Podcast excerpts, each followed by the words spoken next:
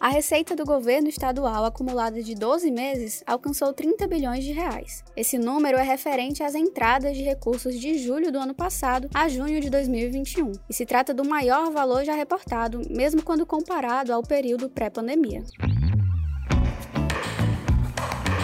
Agora falando dos gastos públicos estaduais, no mesmo período, as despesas liquidadas alcançaram 27 bilhões. A dívida pública total dividida pela receita do Ceará encontra-se no oitavo lugar entre os estados brasileiros. Aproximadamente metade das obrigações está em reais e a outra em moeda estrangeira. Estas informações estão presentes no Boletim de Conjuntura Macrofiscal, produzido pelo Núcleo de Pesquisa do Tribunal de Contas do Ceará, por meio do projeto Monitor Fiscal. A gente sabe que o tema é complexo, portanto, prometemos não cair no economês nem no burocratês. Até porque, Ellen, esse tipo de informação precisa ser contextualizada para melhor entendimento das pessoas. E esse é um dos principais objetivos do Núcleo de Pesquisa do TCE Ceará. O NUPESC vem desenvolvendo estudos sobre a gestão e controle público públicos, com foco no aprimoramento das ações do governo. E um dos projetos executados é o Monitor Fiscal, como a Carol citou. Ah, vale explicar que o NUPESC está vinculado ao Instituto Plácido do Castelo, que é a Escola de Contas e Gestão do TCE Ceará. Então, hoje é nosso, o objetivo da nossa reunião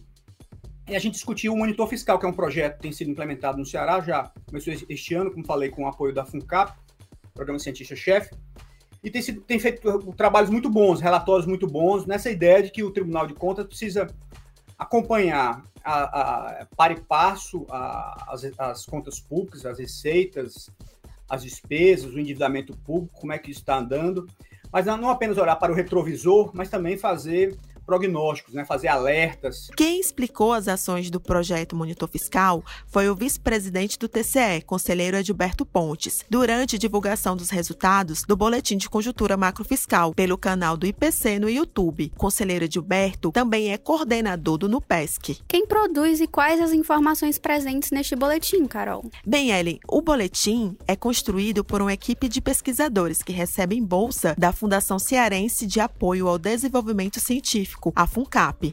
O conteúdo deste boletim se baseia no relatório resumido de execução orçamentária, divulgado a cada dois meses pelo governo do estado do Ceará. Existem informações sobre a entrada de recursos aos cofres estaduais, chamadas receitas, existem informações sobre os gastos do governo e também é repassada a situação da Previdência e da dívida pública. A ideia do boletim realmente é atingir o grande público. Né? É, concordo com você, eu acho que aqui no estado do Ceará nós não temos nenhum né, nenhum, nenhum material, nenhum documento específico que, como esse que nós estamos, né, estamos produzindo, né, tendo com essa regularidade bimestral e abordando esses quatro, essas quatro áreas aí, né, fiscais, né.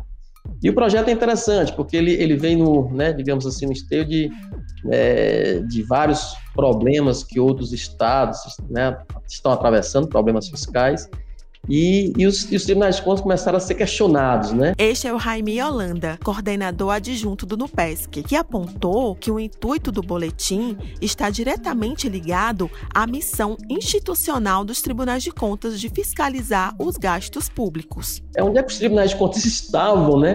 Que não estavam acompanhando isso, né? E os tribunais de contas não estavam monitorando a situação fiscal dos estados, a ponto dos estados chegarem ao ponto que chegaram, né? Como como né, o Rio de Janeiro e outros estados da federação. Então, um pouco que, para a gente que viu esse, essa, né, esse, esse despertar, gente, né, temos que começar é, a trabalhar nessa perspectiva, primeiro, de organizar os dados. Então, fizemos um, né, um trabalho interno muito forte de organizar esses dados, né, fazer um processo de, né, para sistematizar essa chegada dessas informações ao tribunal e a partir daí começar a gerar essas análises.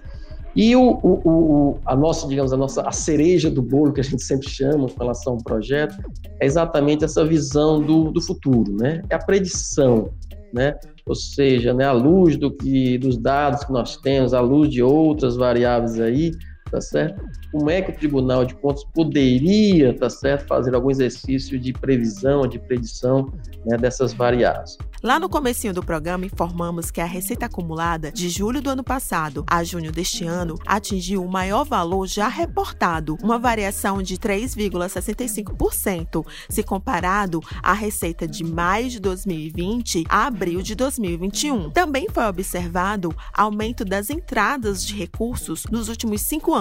Nestes dois casos, a taxa de crescimento superou a inflação da época. De acordo com o pesquisador Jaime de Jesus, podem ser sinais sinais de recuperação da atividade econômica. Outro indicador nesse sentido foi o aumento da arrecadação de impostos estaduais, como o ICMS, conforme explica Jaime. Dentro dos impostos, a gente tem o ICMS. O ICMS representa mais de 95% da receita de impostos. Né? O ICMS ele varia é, totalmente dependendo do nível de atividade econômica. E a gente vai desagregando. Né? Esses cinco setores que eu coloquei, combustível, comércio varejista, atacadista, indústria e energia elétrica, esses são os, os, os fatores que, que, que determinam a, a, receita própria do Estado. Tá? Com receita própria do Estado, depende do nível de atividade econômica. Também nesse período de 12 meses, o gasto público aumentou 4,92 pontos percentuais, se comparado à despesa de maio de 2020 a abril de 2021, alcançando 27 bilhões de reais. Sara Mesquita, pesquisadora do Nupesc, fala que o aumento das despesas é explicado por uma série de questões, desde o adiantamento do 13º salário dos servidores, que ocorreu mais cedo, no final de junho, a realização de investimentos e o aumento das transferências de recursos do governo estadual aos municípios, o que seria, neste último caso, relacionado à recuperação econômica. Quando a gente analisa essas despesas por natureza, a gente percebe que além da variação em pessoal, a gente é, encontra também uma variação em outras despesas correntes. É, ao colocarmos uma lupa nessas despesas, a gente percebe que esse aumento se deu especialmente por um crescimento de quase 80% nas transferências aos municípios. Vale salientar que esse aumento se deu pela recuperação da arrecadação do ICMS em 2021. As palavras do Jaime, ele deixou claro, né, que em 2020, esse terceiro bimestre, a gente estava ali no ápice é, da pandemia, com ICMS muito baixo, por isso, transferências aos municípios muito baixas.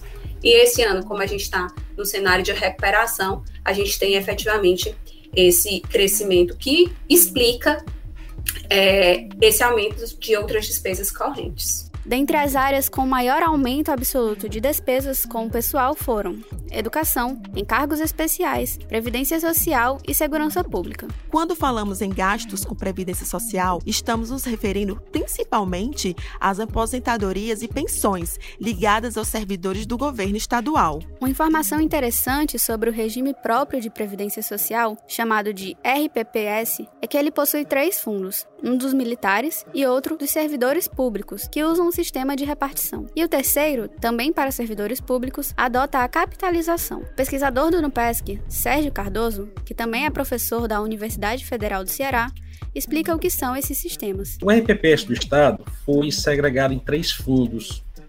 Um deles exclusivo para os militares, chamado prévio militar, que é estruturado em repartição simples, portanto, sem a lógica de acumulação de recursos.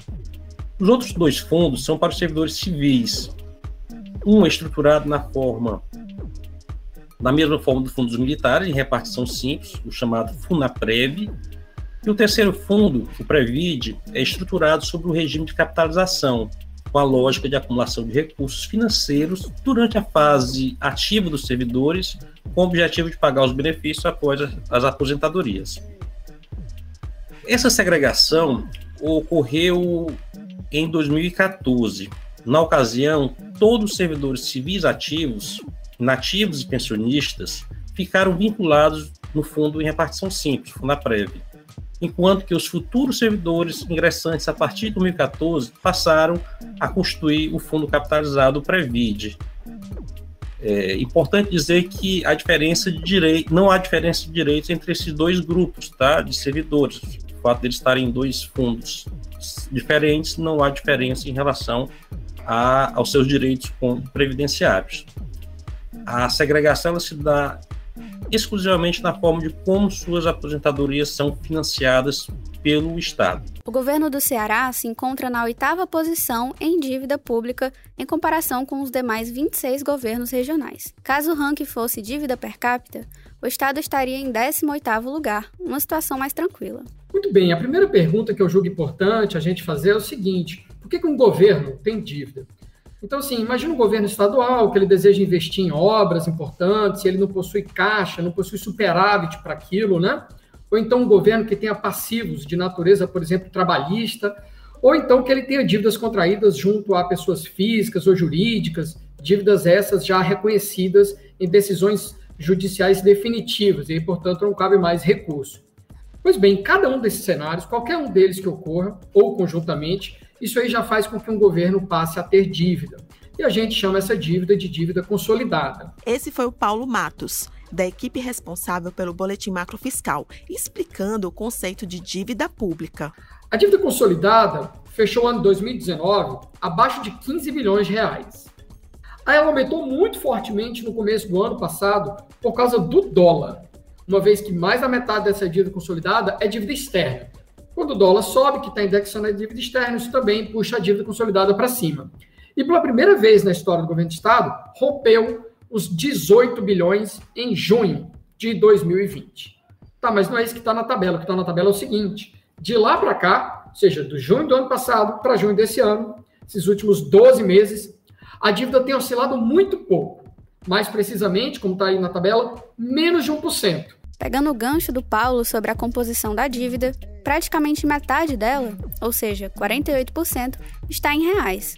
E a outra parte, que compõe a dívida externa, está em moeda estrangeira, sendo 97% atrelada ao dólar. Nós fizemos uma entrevista com o professor Paulo Matos, que é do Departamento de Administração da UFC, sobre a importância do acompanhamento da dívida pública e os principais riscos atrelados ao endividamento dos governos. Basta acessar o episódio número 27 desse podcast. Além do Jaime de Jesus, Sara Mesquita, Sérgio Cardoso e do Paulo Matos, a equipe de pesquisadores é composta por José Belo Aragão Júnior, Magno Prudêncio de Almeida Filho e Maria Alice Pinheiro. A gente, depois de apresentar essa série de informações, vai terminar por aqui. Esperamos que tenham gostado. Não podemos esquecer de informar, Carol, que o Boletim de Conjuntura Macrofiscal está disponível gratuitamente no site do Instituto Plácido Castelo. Link na descrição do episódio.